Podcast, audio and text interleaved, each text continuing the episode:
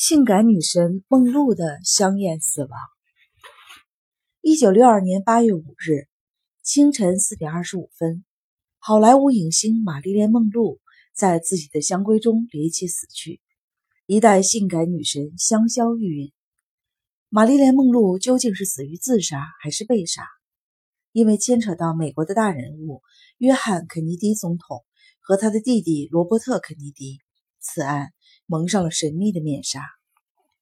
法医汤姆斯·诺古奇提供的梦露验尸报告中显示，死者的血和肝里有浓度较高的巴比妥，胃中无任何药物残留，所以诺古奇判定巴比妥并非服用，而是采用了注射静脉的方式进入死者体内。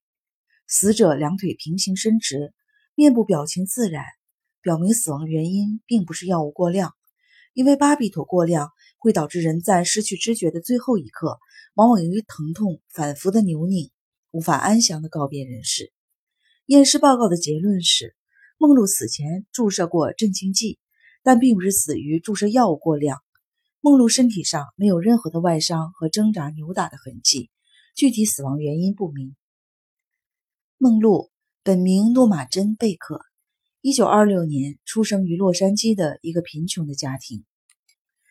他他在十六岁的时候就和二十一岁的邻居詹姆斯·达哈提结婚。四年后，梦露结束了第一段婚姻，做了模特。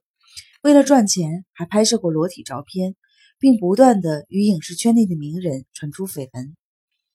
与梦露关系暧昧的福斯公司总裁约翰夫·谢洛克。给梦露制造了一次做主要演员的机会，终于，梦露在红星中脱颖而出，成为好莱坞的性感女神。一九五四年，梦露和棒球明星迪马乔结婚，这次婚姻仅维持了九个月。该年十月，梦露再次离婚。一九五六年六月，梦露与著名的编导米勒结婚，婚后她并没有收敛，依旧与诸多的电影明星闹出绯闻。一九六零年的十一月，梦露与米勒宣布友好的分居。次年一月，终于正式离婚。两个月后，梦露因精神分裂自杀未遂而被送进了纽约的一家医院。病愈后的梦露通过老朋友彼得·劳福认识了当时的美国总统约翰·肯尼迪，一段极具传奇性与罗曼蒂克的秘史由此开始。梦露当时以为肯尼迪会与他的太太离婚。他的想法是，肯尼迪将在总统第一任期满之前娶她为妻，而以肯尼迪的声望，他很可能连任总统，再干四年。那么，最后的四年中，他就可以当上美国的第一夫人了。显然，他这个想法是极不清醒的，这使他陷入了爱情和政治的漩涡。约翰·肯尼迪正忙于选举，他无暇顾及梦露，于是便把他推给了自己的弟弟。罗伯特·肯尼迪，而罗伯特·肯尼迪基于政治上的考虑，也不可能和梦露保持公开的长久的关系。肯尼迪兄弟的政敌正死死地盯着他们，他们怎么可能为一个性感的女明星断送自己的政治前途？他们对梦露只不过逢场作戏而已。梦露在这场游戏中注定是个失败者。梦露的好朋友向媒体透露，梦露与约翰·肯尼迪相好。只不过是想感受做美国总统情人的滋味，并幻想自己能够成为总统夫人，使虚荣心得到满足。但他对罗伯特·肯尼迪却是认真的。罗伯特·肯尼迪曾许诺要和他结婚，但后来却忽然切断了与他的联系。梦露频频地给华盛顿司法部打电话，但一直无法接到罗伯特那里，而且他还被匿名的电话告知不要再纠缠罗伯特。梦露不明白。自己为什么突然被抛弃？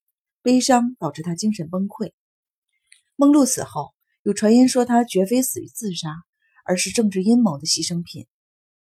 最近，从某位美国中央情报局退休人员口中传出，中情局中关于梦露的档案里详细的记录着他一直私下与前苏联情报人员秘密接触的事情，并保存有大量偷拍到的照片。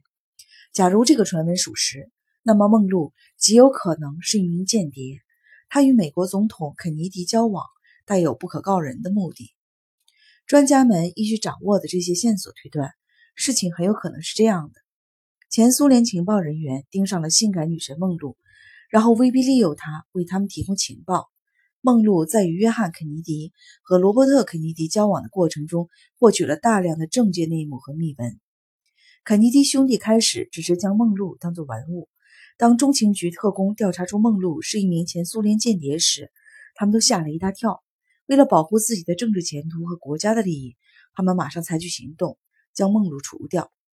正当这种说法在舆论界传得沸沸扬扬的时候，1973年5月15日的《澳洲新闻报》上则出现了另一则惊天的消息：在澳大利亚纽迪基镇发现一容貌酷似玛丽莲·梦露的女子，她名叫芭芭拉，五十岁左右。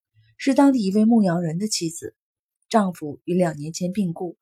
在接受采访时，该女子意识模糊，精神状态不正常，甚至语无伦次，有明显的智力障碍。可疑的是，芭芭拉拥有澳洲的身份证明。相关档案显示，她在这个镇上出生并长大。可小镇的居民都记得，这个女子跟她丈夫来到镇时已经三十多岁了。根据这一线索。美国侦探齐威特怀疑梦露之死是一场骗局。他猜想，1962年8月5日，警方宣布梦露死亡的鉴定书可能是伪造的。诺古奇也许早就与中央情报局有了默契的配合。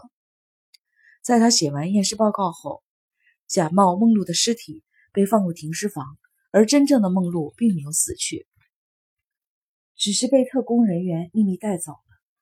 齐威特推测。数日后，在美国万千伤心影迷面前下葬的只是假冒的梦露，真正的梦露被送上一部前往澳洲的飞机。